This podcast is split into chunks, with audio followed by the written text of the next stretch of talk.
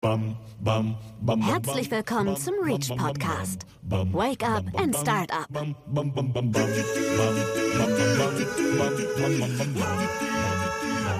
Herzlich willkommen zur zweiten Folge unserer Vom Science to Startup Podcast-Reihe. Ich bin Anne Fortkamp und ich bin Teil des Reach Scouting Teams.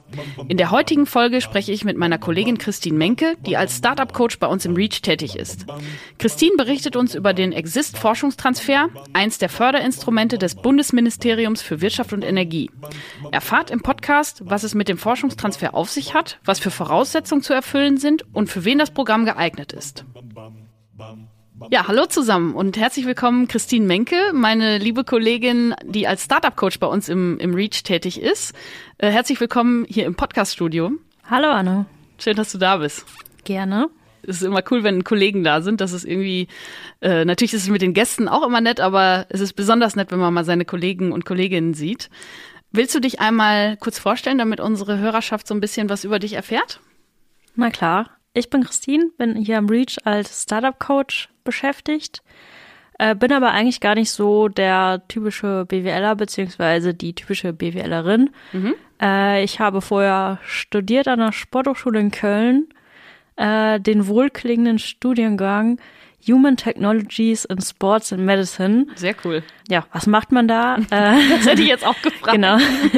Also eigentlich ganz grob gefasst ging es viel um die ähm, Bewertung und Entwicklung von Prothesen, Orthesen, Sportgeräten, Sportschuhen und so weiter. Ja, jetzt fragt ihr euch bestimmt, wie bin ich denn äh, jetzt hier gelandet als Startup-Coach? Mhm. Äh, das kommt einfach daher, dass äh, nach meinem Studium ich selber in einem Startup gelandet bin und dort äh, ja zwei Jahre Erfahrung sammeln durfte, die ich jetzt gerne weitergeben möchte. Worum ging es da nochmal ganz kurz einmal um, umrissen in eurem Startup? Also dabei ging es um ähm, ja, Finanzierungsprozesse in klinischen Studien. Also bevor ich da gearbeitet habe, war ich eben in einer Firma, die sich mit der Durchführung von klinischen Studien, also Arzneimittelstudie, Medizinprodukte und so weiter ähm, beschäftigt hat. Darüber sind wir dann auf die Idee gekommen, Mensch, das läuft ja alles noch so mit Excel, äh, gar nicht transparent, alles dauert so lange. Gerade bei den großen multinationalen Studien war das alles schwierig und da sind wir dann mal dazu gekommen, das Ganze zu digitalisieren. Also klassische Prozessdigitalisierung, um das so zu sagen. Okay. Und dann hast du irgendwann gesagt, du machst da doch nicht mehr mit und bist dann hier zum Reach gekommen. Ja, so in etwa. Also äh, man kann ja vielleicht ganz offen sagen, es klappt ja auch nicht immer. Bei uns hat es damals nicht so gut geklappt und ähm, dann wollte ich dem Ganzen aber nicht den Rücken kehren und habe geschaut, okay, wie kann ich das, was ich da eigentlich gelernt habe, auch noch ja weiter äh, einbringen und nicht wieder ja ganz normal, sag ich mal, ein Angestelltenverhältnis in mhm. irgendeiner Startup äh, fremden Umgebung anzufangen. Ja, super. Also auf jeden Fall ja natürlich eine sehr wertvolle Erfahrung, die du da mitbringst. Also für unsere Teams, die du da berätst, bist du dann äh, erste Ansprechpartnerin, dann besonders äh, für die Bereiche jetzt Lebenswissenschaften, Biologie, Pharmazie und natürlich das ganze UKM und die ganze Medizintechnik. Da bist du ja die äh, die Expertin sozusagen. Aber erzähl doch mal, also du hast gesagt, du bist als Startup-Coach hier bei uns tätig. Wie sehen so deine Aufgaben aus? Was machst du da so als Startup-Coach? Ja, ähm, also wie du schon gesagt hast, sind ja gerade so die Themen Gesundheit, Medizin, ähm, Sport und ähnliches äh, so meine Bereiche. Deswegen kümmere ich mich hauptsächlich eben um die Projekte und Teams, die aus diesem Bereich kommen, aber nicht ausschließlich. Unterstütze dabei natürlich inhaltlich, also um zu schauen, die Idee zu validieren, ähm, zu gucken, ist ein überhaupt ein Markt da, was, was hat ein Kunde davon, ähm, die ganzen Sachen. Ähm, wir gucken hier natürlich auch immer, dass, dass wir gute Kontakte finden, vielleicht äh, mögliche Pilotkunden, mhm. Experten, äh, Mentoren und natürlich immer ganz wichtig, wir schauen auch, wie können gerade in den früh, frühen Phasen Gelder eingeworben werden, um die Idee überhaupt voranzutreiben und gerade bei den äh, wissenschaftlichen Teams mhm. und auch ähm, ja, medizinischen Teams ist das so, dass häufig sehr großer Finanzbedarf da ist. Klar. Dass lange Entwicklungszeiten benötigt werden, bis man überhaupt ein Produkt hat, womit man äh, mal Geld verdienen könnte. Mhm. Ähm, und deswegen ist das immer ein wichtiger Punkt, da frühzeitig schon mal zu schauen, wo man Geld herbekommen könnte.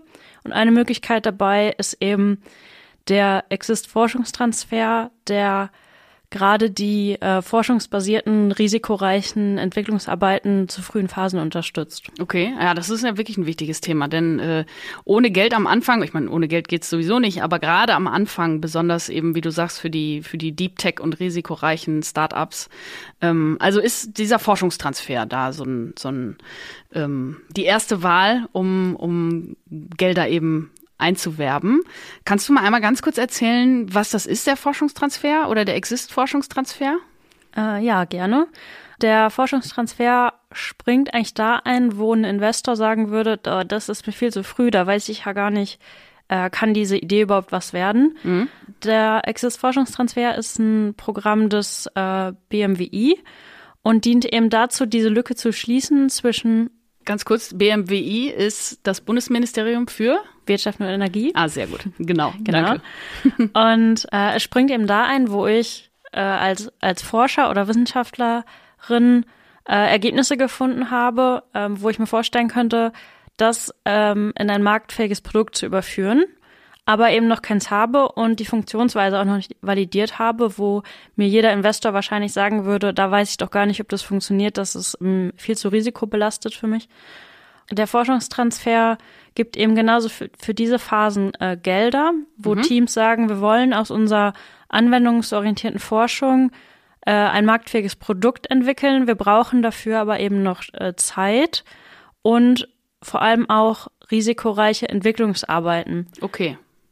Das hieße also, ich sage mal, ich zum Beispiel bin Doktorandin jetzt in der Physik und habe mir was Besonderes ausgedacht und ich habe schon erste Ergebnisse und weiß, meine Methode funktioniert und ich habe aber mehr noch nicht gemacht. Dann könnte ich den Forschungstransfer beantragen, so in dieser Phase. Genau, es sollte eben schon nachgewiesen worden sein, dass das, was ich mir überlegt habe, funktionieren kann. Mhm. Also der sogenannte Proof of Principle schon erreicht wurde. Ah, okay. Also das Beispiel, ähm, ich habe ein diagnostisches äh, Tool oder möchte ich entwickeln, dann sollte ich zumindest schon mal im Labor nachgewiesen haben, dass das Verfahren oder ähm, vielleicht der Detektor oder was es dann auch immer ist, was äh, da eben nachher das Produkt ausmacht, dass das im Labor theoretisch funktioniert. Und meine Herausforderung ist jetzt, eben diese Erkenntnisse zu überführen in eine Anwendung, in einem Prototypen, äh, in einem Produkt, was eben an den Markt gehen kann. Okay. Und genau diese Phase finanziert eben der Forschungstransfer. Ah, okay, sehr gut. Das hieße also, wenn ich noch relativ am Anfang stehe, aber noch nicht zu weit bin, also das ist eben der Knackpunkt. Ich darf noch nicht zu weit sein, weil dann kann es auch sein, dass das äh, Ministerium sagt, Entschuldigung, Sie sind schon zu weit mit Ihrer Idee, da brauchen wir jetzt gar nichts mehr zu finanzieren für Ihre Forschung. Sie sind ja schon kurz vor der Marktreife. Ja, genau. Also das äh, klingt immer so ein bisschen komisch, wenn man sagt, das muss eigentlich früh sein, aber auch äh, eben nicht zu weit, aber auch nicht zu früh. Und naja, was ist denn nun? In diesem Förderprogramm kann man eben eine relativ hohe Summe bekommen. Also ähm, seine Lohnkosten werden eben über einen Zeitraum von mindestens anderthalb Jahren äh, erstattet, plus 250.000 für Sachmittel. Mhm. Ähm, jetzt muss es natürlich auch etwas geben, wofür ich dieses ganze Geld benötige. Klar. Das äh, sagt ja eigentlich schon fast, wenn ich ein Produkt habe schon, wo ich nicht mehr viele Arbeiten dran erledigen muss, wo ich eigentlich mh, mm, in sechs Monaten auf den Markt gehen kann, dann brauche ich die Förderung nicht, dann brauche ich diese Gelder nicht. Natürlich. Und ähm, wenn ich jetzt aber, also eben noch überprüfen muss, zum Beispiel das Verfahren, was ich, was ich entwickelt habe, ähm, wie kann ich das in ein Routinelabor bringen? Wie kann ich ähm, das zertifizieren lassen? Alle diese Sachen, die noch ähm, eigentlich im Wege stehen, um an den Markt zu können. Also wenn ich eben noch ähm, gewisse Arbeiten verrichten muss, äh, man sagt so immer so grob zu Projektbeginn bis zu Produkt am Markt sollten noch so zwei Jahre vergehen. Also es ist nur ein Richtwert.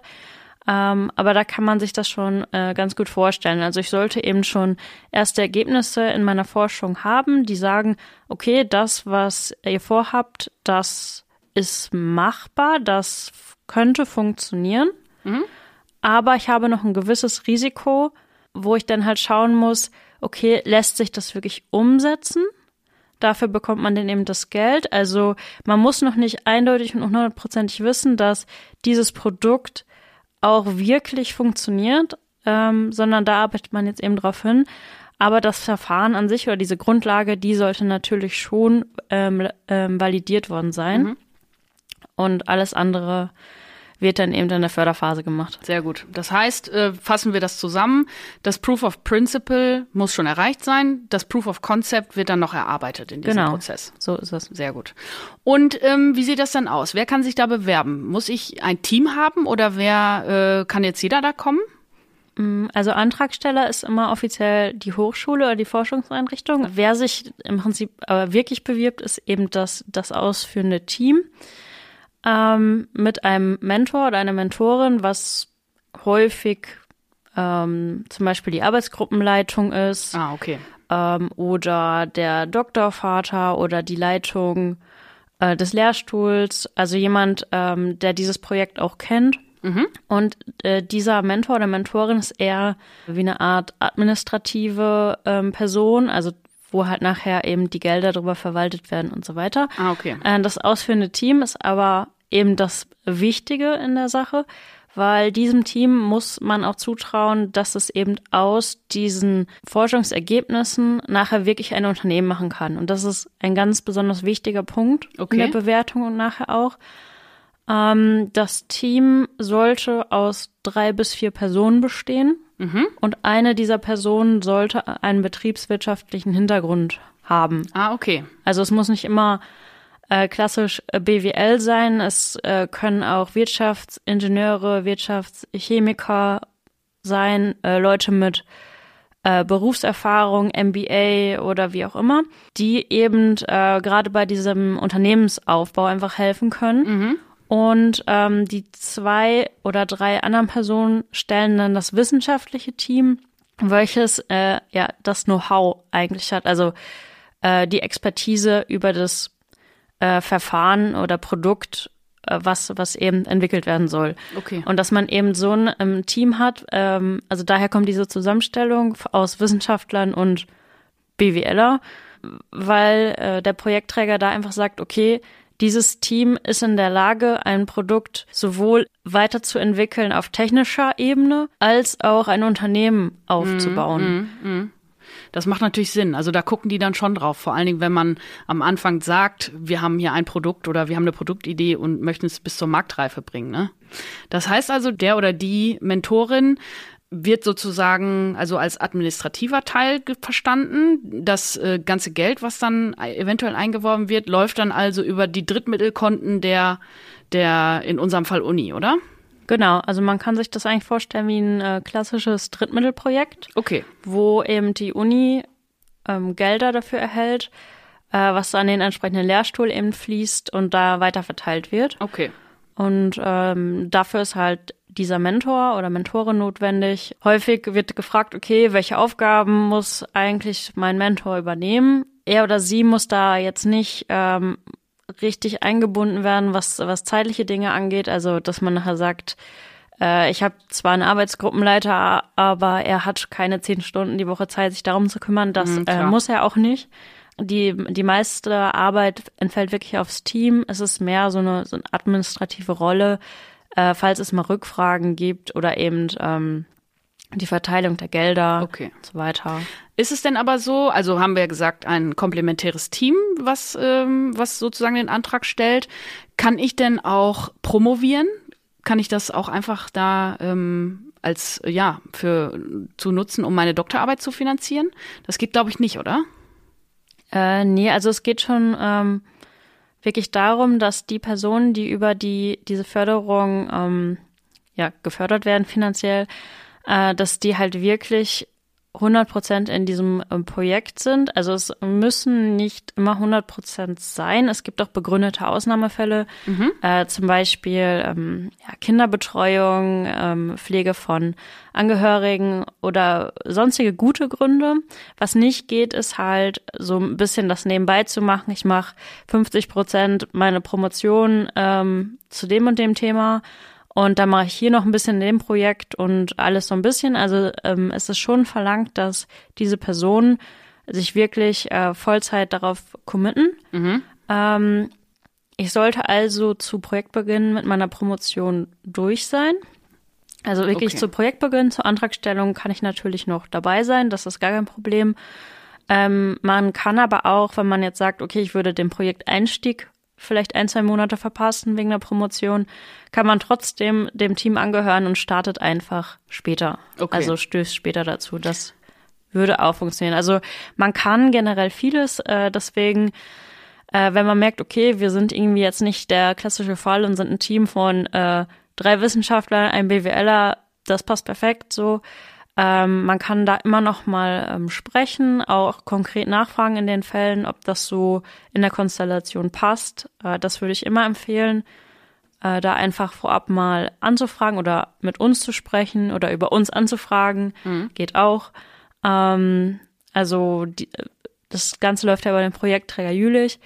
Und die sind da auch immer sehr gesprächsbereit und kooperativ, wenn man wirklich gute Ideen hat, innovative Ideen, wo die Potenzial sehen, dass man ähm, das schon irgendwie so hinbekommt, dass eine Förderung zustande kommt. Mhm, Das ist super.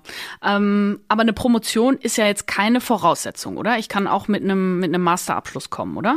Genau. Also man muss nicht promoviert haben, man sollte aber einen Master haben. Also Ah, man okay. sollte äh, wirklich äh, Erfahrung im wissenschaftlichen Arbeiten haben. Ähm, das ganze Projekt sollte ja auch eine gewisse, gewisse ähm, Historie an der Hochschule haben. Äh, daher sind das häufig äh, eben promovierte Wissenschaftler, die in ihrer vergangenen Forschung mal da was gemacht haben. Es muss aber nicht sein. Aber ein Master, ach ja, doch, ein Master sollte es schon sein. Ich glaube, bei der ähm, äh, BWLer-Position, um sie jetzt einfach klischeehaft so zu nennen, ähm, können gewisse Abschlüsse auch durch gute äh, Berufserfahrung ersetzt werden, aber eigentlich kann man schon so sagen, es sollte mindestens ein Master sein, gerade für die wissenschaftlichen Okay. äh, Mitarbeiter. Verstehe. Ja, aber es ist ja ähm, tatsächlich auch viel Geld, was, was da verteilt wird. Du hast gesagt, bis zu 250.000 Euro Sachmittel plus dann die, die Stellen. Also das sind dann äh, im Falle von promovierten Leuten und Mastern, glaube ich auch, sind es ja dann TVL 13 Stellen ähm, an, den, an den Hochschulen in Nordrhein-Westfalen. Wie lange gibt's denn das Geld? Also wie lange ist diese Förderphase? Und ist das noch irgendwie unterteilt? Hm, Genau, also äh, man bleibt eigentlich, also genauso wie vorher auch angestellt, wenn man schon mal in anderen Projekten an der Uni gearbeitet hat oder man wird eben im Tarif neu eingestellt.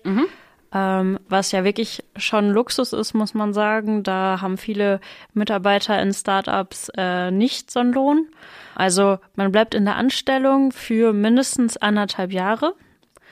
Äh, wenn es das Projekt aber bedarf, kann dieser Zeitraum auch verlängert werden, ähm, dass man statt bei 18 Monaten nachher bei 24 Monaten ankommt. Das ist das Maximum für die Förderphase. Äh, und es gibt auch noch eine zweite, zweite Phase. Also wir reden die ganze Zeit hier vom Forschungstransfer 1. Es gibt aber auch noch die Phase 2, die innerhalb äh, der ersten Förderung beantragt werden kann. Also ähm, dass ich im Forschungstransfer schon bin, ist eine Voraussetzung, dass ich überhaupt die zweite Phase beantragen kann. Man kann nicht irgendwie quer einsteigen. Und ähm, das ist eigentlich äh, wie so eine Art Frühförderung, ähm, wenn ich noch ein bisschen Anschub brauche. Hier ist es aber so, ähm, ich krieg nicht ähm, den kompletten Teil eben äh, ja bezahlt, sondern ich muss auch einen kleinen Eigenanteil schon mal selber leisten. Das heißt, hier reden wir eigentlich wirklich davon, dass ich schon an dem Punkt angekommen bin, wo ich vielleicht Pilotkunden gewinnen konnte, vielleicht auch ähm, nochmal von anderer Stelle Gelder einwerben konnte, frühe Investoren, Business Angels, ähm, sowas, aber noch nicht in der Lage bin, das Ganze selber zu stemmen. Dann ist dabei, dann kann der Projektträger hier auch nochmal einspringen und ähm, auch hier nochmal weiterzahlen. Okay. Und ähm, noch eine schnelle Frage zu dem Geld. Ähm, wofür darf ich denn die Sachmittel ausgeben? Darf ich auch irgendwelche Geräte kaufen davon? Oder irgendwie nur Laborbedarf? Darf ich mir auch irgendein super Mikroskop anschaffen? Oder, oder wie wird sowas verteilt? Ähm, ja, äh, darfst du dir kaufen, wenn das wirklich notwendig ist. Okay. Deswegen ist der Betrag auch so hoch, weil viele Arbeiten, die in solchen Projekten eben fällig werden, benötigen gewisse Ausstattung, gewisse Geräte, Klar. ähm, natürlich auch Verbrauchsmaterial. Aber wenn ich schon irgendwie einen ähm, ja, Detektorenstand, irgendeinen ähm, ähm, anderes Laborutensil brauche, was schon 50.000 Euro oder so kostet, dann kann ich mir ja ausmalen, dass ich mit, mit anderen geringeren Förderungen oder meinem privaten Vermögen wahrscheinlich mhm. nicht so weit komme. Mhm. Und genau das will der Forschungstransfer ja auch abdecken. Ähm, eben diese ganzen Gerätschaften, Verbrauchsmaterialien, anderen Utensilien, ähm, Beratungsleistung auch ganz wichtig, äh, die ich halt dafür noch anschaffen muss, mhm. äh, damit überhaupt aus meiner Idee oder meinen Forschungsergebnissen überhaupt mal ein Produkt werden kann. Mhm. Also da kann man dann im Prinzip zusammenfassen, dass das wirklich nur so eine richtig großartige Sache vom, vom Bundesministerium für Wirtschaft und Energie ist. Denn diese risikoreichen Start-up-Ideen beziehungsweise ähm, Forschungsideen haben zu dem Zeitpunkt ja manchmal ja, wie du sagst, also das ist einfach Hochrisiko. Man weiß ja noch gar nicht, ob es überhaupt was wird. Eventuell findest du überhaupt gar keinen Investor oder eine Investorin zu diesen frühen Zeitpunkten. Die würden wahrscheinlich gerne später dann einsteigen. Aber ganz am Anfang ähm, hilft einem in diesem Fall dann wirklich sozusagen der Start, ne? Genau. Ja. Also so kann man das ganz gut zusammenfassen. Äh, für Investoren ist es meist ja noch viel zu heikel, ja, weil zu heikel. noch ja gar kein gar kein Prototyp da ist, noch gar keine ersten Umsätze da sind, wo man überhaupt den Anschein gewinnen könnte, okay, das funktioniert, mhm. sondern es, es wäre wirklich Hochrisiko-Investment, um das so zu nennen. Und ähm, ja, das ist eigentlich, ich weiß nicht, ob man sagen kann, ausgeschlossen, aber das sieht man sehr selten. Plus, äh, man muss natürlich schon sehr früh Anteile abgeben. Will man vielleicht und, auch nicht. Äh, zu so, zum Anfang äh, hat man auch noch nicht so viel vorzuweisen, mhm. äh, wie viel man dann jetzt eigentlich wert ist, weil genau. man kann es ja gar nicht beziffern und man hat auch nichts, also kann ich sagen, ich habe schon den dicken Fisch an der Angel und verkaufe da bald was.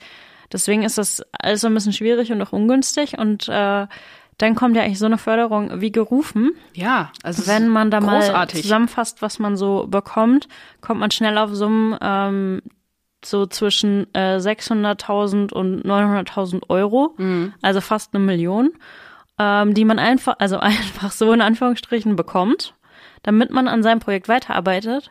Man muss dafür kein einziges Prozent an seinem Unternehmen abgegeben haben äh, und auch sonst muss man nichts zurückzahlen, mhm. wenn man sich ähm, äh, wirklich mit seiner Idee da befasst.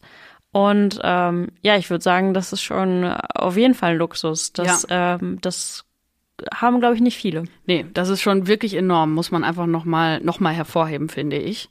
Wie ist denn überhaupt die Deadline? Wie oft kann ich mich dafür bewerben, wenn ich jetzt eine Idee habe? Äh, genau, also man kann sich zweimal im Jahr bewerben, und zwar im Juli und im Januar jeden Jahres.